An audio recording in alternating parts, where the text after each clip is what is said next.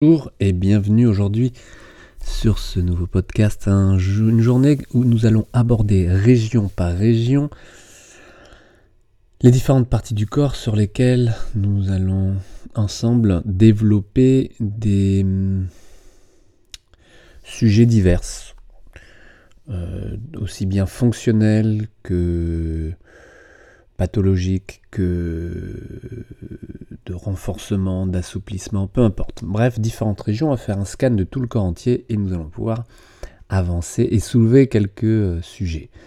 Pour la même occasion, vous aurez euh, jusqu'à la fin de l'année la possibilité d'accéder à un atelier pour un atelier acheté, un atelier offert et même éventuellement à offrir à quelqu'un d'autre. Il s'agira simplement de m'envoyer le mail de la personne concernée je pourrai lui ouvrir un atelier que vous aurez choisi ou que lui-même pourra choisir. Voilà. Donc, nous allons passer euh, en revue région par région. J'ai passé ces deux derniers jours là par euh, mes amis, des amis, pour fêter euh, mon anniversaire. C'était un vrai plaisir. Ça faisait longtemps que je n'avais pas passé euh, cette euh, période à Paris. Et du coup, nous voilà posés, bien posés à Paris, pendant au moins un an. Une année devant nous, pour faire des projets divers. Alors, euh, je sais que je vais relancer des week-ends. Je vais refaire des rencontres le week-end à Paris. Et bah, vous serez les bienvenus. Probablement des week-ends complet, intensif, intensif dans le sens où on passera du, je sais pas, du samedi matin au dimanche soir ensemble, vraiment. Euh, et nous, nous pourrons avancer sur des sujets très différents et expérimenter des éléments relatifs à vos besoins. Alors, si je commence avec le premier schéma là-haut, les muscles ont été euh, dessinés de manière parfois un peu aléatoire, donc je parlerai plus de zones que de muscles spécifiques. Et on commence avec la musculature antérieure du cou. Alors c'est une musculature importante, principalement parce que vous avez à travers ces muscles des nerfs qui passent et qui peuvent être irrités parfois par des tensions excessives de cette zone-là. Alors des nerfs ou des vaisseaux. Donc des petites irritations des petites compressions nerveuses ou vasculaires qui provoquent, vous savez, ces symptômes, ces signes cliniques en tous les cas, parce qu'il ne s'agit pas de pathologie particulière, mais euh, pas forcément en tous les cas, mais ces symptômes euh, de, de main froide ou de picotement, d'engourdissement. Alors, euh, autant au niveau vasculaire, lorsque vous avez ces mains froides, je ne veux pas dire que c'est pas très gênant, mais ce n'est pas euh, inquiétant, il faut juste arriver à soulager cette zone pour éviter, pour favoriser une meilleure circulation, autant quand il s'agit de picotement, d'engourdissement, euh, lorsque les nerfs sont irrités, à savoir s'ils le sont uniquement au niveau du cou, mais aussi au niveau des coudes éventuels, au niveau de l'avant-bras, au niveau des poignets, donc de vérifier et de passer les examens nécessaires, comme par exemple des électromyogrammes qui mesurent la vitesse de conductibilité du nerf. Donc ça c'est une zone à prendre en compte, la base euh, du cou, juste au-dessus des clavicules. Vous avez principalement les scalènes, ce sont des muscles qui dépendent de la qualité de la ceinture scapulaire. Alors vous allez voir que toute cette zone, en effet, la qualité de la ceinture scapulaire, a des conséquences fonctionnelles au niveau de la base du cou et sur le deuxième schéma au niveau des deltoïdes. Les deltoïdes sont vraiment les muscles qui portent les bras dans l'espace. Ce galbe de l'épaule, si vous mettez votre main sur l'épaule, c'est toute cette musculature qui doit rester tonique et qui sera d'autant plus tonique que justement euh, ces omoplates seront euh, bien utilisées. Des omoplates bien amarrées, mobiles également, qui ont un certain rythme de mobilité pourront proposer aux deltoïdes le meilleur travail, donc un meilleur renforcement dans les activités du quotidien et dans vos activités spécifiques. Le troisième schéma, c'est la zone des pectoraux, alors principalement les grands pectoraux. Les grands pectoraux, ce sont des muscles abducteurs du bras, c'est-à-dire c'est les muscles qui vous permettent de bouger les bras de l'extérieur vers l'intérieur, ça vous les ramenez au centre, typiquement, vous poussez votre euh, archer du, de la pointe au talon. C'est donc de ramener le bras vers l'intérieur.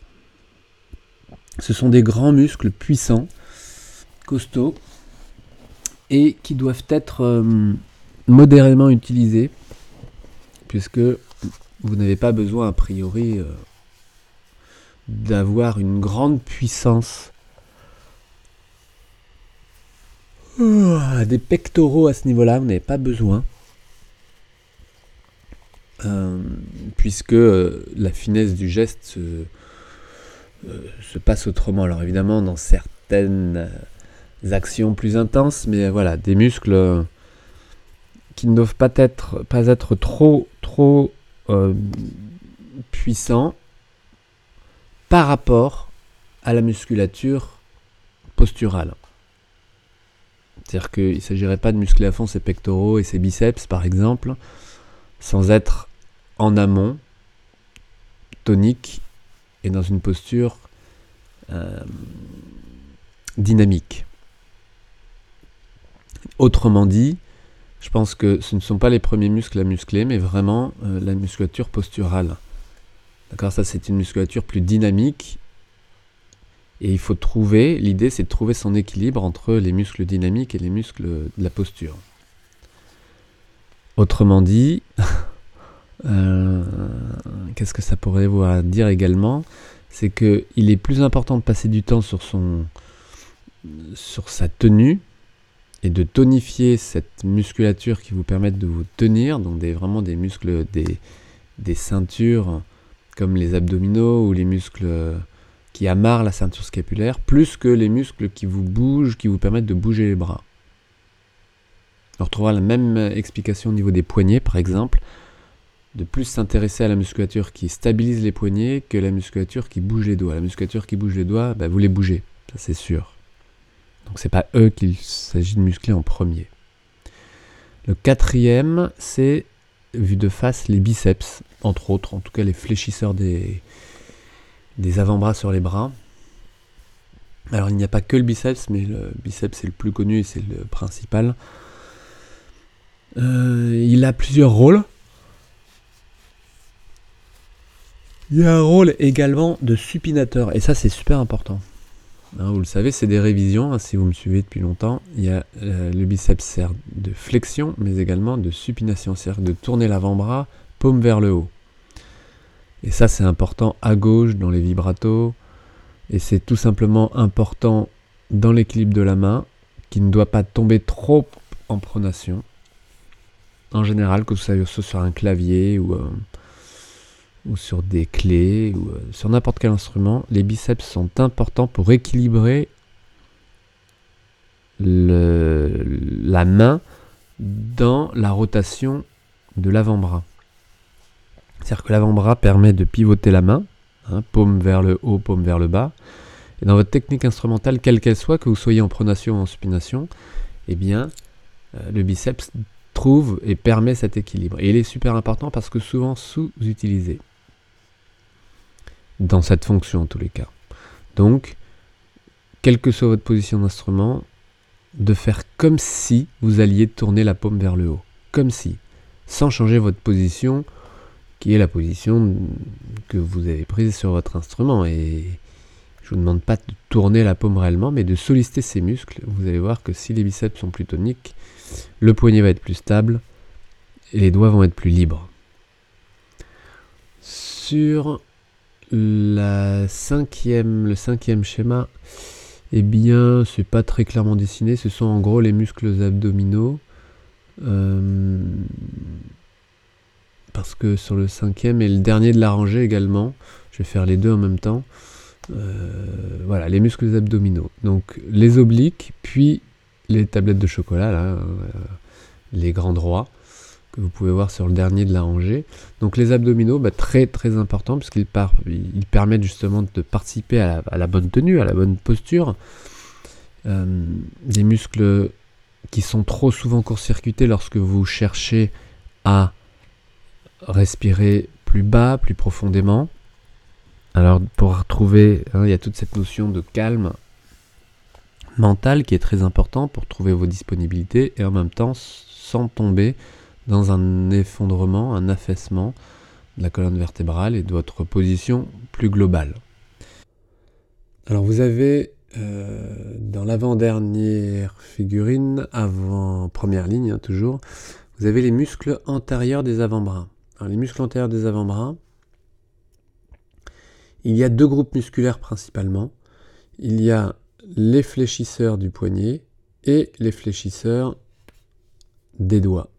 Deux groupes musculaires à différencier absolument parce que ce n'est pas du tout la même fonction. Or, ils travaillent ensemble dans la même action. Et vous avez une idée très claire que plus vous stabiliserez votre poignet avec les fléchisseurs des avant-bras, mais également les fléchisseurs des, extenseurs des poignets, et eh bien plus vous relâcherez la musculature du doigt. Et ça c'est important. Plus vous stabiliserez votre poignet, plus vous relâcherez vos doigts. Donc au niveau de cette musculature-là, sur la face antérieure comme sur la face postérieure, vous avez des groupes musculaires qui se différencient et qui servent à stabiliser d'un côté le poignet et de l'autre côté mobiliser les doigts. Donc c'est des zones importantes, j'en ai parlé à plein de reprises. Euh, sur lesquels vous devez différencier les différentes actions et ces prises de conscience vous permettent justement de trouver plus d'endurance, plus d'indépendance, plus de puissance dans votre main, dans vos doigts euh, et, de prévenir et de libérer et d'éviter toute tension au niveau de vos poignets et donc de cette musculature de l'avant-bras. Alors je vais hum, continuer euh, demain cette description. Je passerai à la deuxième ligne puis à la troisième ligne. Euh, pour ne pas trop charger. En fait, à vrai dire, j'avais tout enregistré et, la fin ne s'est pas, euh, enregistrée. Donc, euh, j'ai pas envie de le recommencer maintenant. Je vous en reparlerai demain. Comme je vous le disais, mais vous n'avez pas entendu, vous pouvez accéder avec le lien en dessous à tous les ateliers qui regroupent les différentes régions. Je vous redonnerai le lien demain. Vous avez jusqu'à la fin de l'année pour avoir accès, en ayant accès en un, à un, atelier, avoir un accès gratuit au deuxième. Donc euh, n'hésitez pas, vous, achetez un atelier et vous m'écrivez pour me donner le titre du deuxième que vous voulez ouvrir. Vous avez la possibilité également d'envoyer ces liens à un ami si vous voulez euh, faire plaisir à quelqu'un, quelqu'un qui en aurait besoin. Il suffira de m'envoyer son mail pour que je puisse l'inscrire. Voilà, donc un atelier acheté, un atelier offert jusqu'à la fin de l'année. Euh, profitez-en, faites-vous plaisir, occupez-vous de vous et on se retrouve demain pour la deuxième ligne. Je rentrerai dans des nouveaux détails, euh, des zones fonctionnelles à étudier, à intégrer, à organiser différemment pour éviter toujours plus de tensions non nécessaires, de douleurs et de gênes fonctionnels pour que vous puissiez être toujours le plus libre sur votre instrument, le, plus libre possible dans votre corps, confortable, et on se retrouve demain. Bonne journée.